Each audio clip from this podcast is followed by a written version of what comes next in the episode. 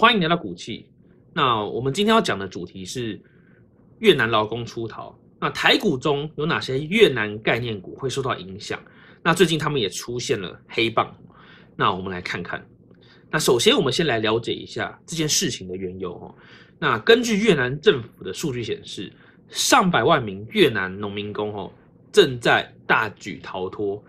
那从遭到新冠疫情重创的胡志明市，还有临近工业重镇，都疯狂的在出走，那导致了全球供应链只要有经过越南的，都会受到重创。我们也知道越南是一个人口非常密集的地方嘛，那他们的人口提供了非常大量的劳动力，去给我们的供应链做支持。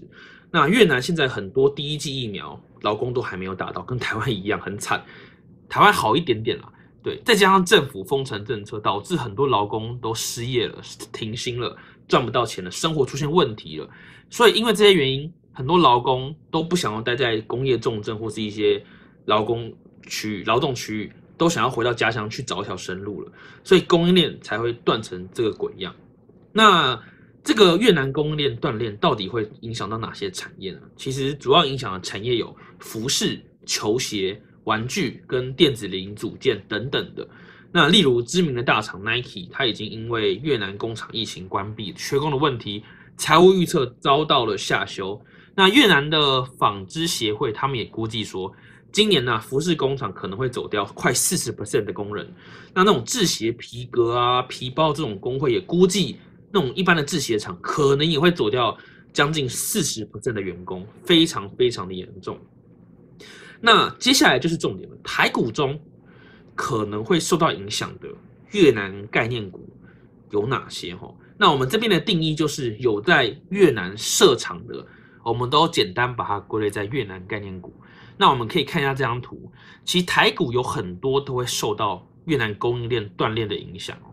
那有很多比较有名的就是中钢二零零二，中钢啊，可以看到它最近的股价。前阵子上涨了不少，但最近暴跌了嘛？那中钢说真的，它的基本面是很 OK 的。近十年可以发现，它获利今年是特别好的，它是有基本面支撑的股票。那如果你真的买在高点，现在崩跌了，被套了，真的就只能算了，认了。因为中钢一直以来都没有特别受短线欢迎了，而且毕竟现在消息面，尤其是越南这件事情，在消息面上也是非常不利的，所以它现在崩跌了。就只能忍了。那如果他真的有回档，你再看决定要不要出脱了。那如果是我啦，可能三十五会出脱吧。我只是个人意见啊，不不负责任。对，好。那除了中钢呢，还有哪些？我有帮大家整理出一系列有在越南设厂越南概念股，大家可以仔细聆听一下。有中的话，记得一定要关注一下。第一只是鸿儒一四七六，那还有我们的中钢二零零二，接下来是洪州一四一三。强盛一四六三，名望石四四三二，巨亨二零二二，魏王一二零三，正隆一九零四，延州四三零六，南纺一四四零，宝城九九零四，大雅一六零九，统一石九九零七，申鑫一五五八。那这些是大部分都有设厂在越南的概念股。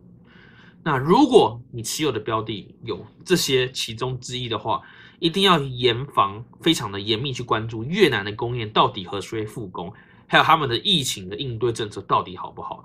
如果他们的疫情应对政策一直都不好，也是一直在持续封城，那供应链感觉不会回稳的话，那这些股票都有可能会再出现一波的重挫，一定要特别小心。那今天这支影片就是重点，就是分享给大家这些股票。希望大家都可以投资顺畅，避开可以预期到的风险。那感谢大家，如果今天的资讯有真的帮到你的话，那希望大家可以帮我订阅、分享一下。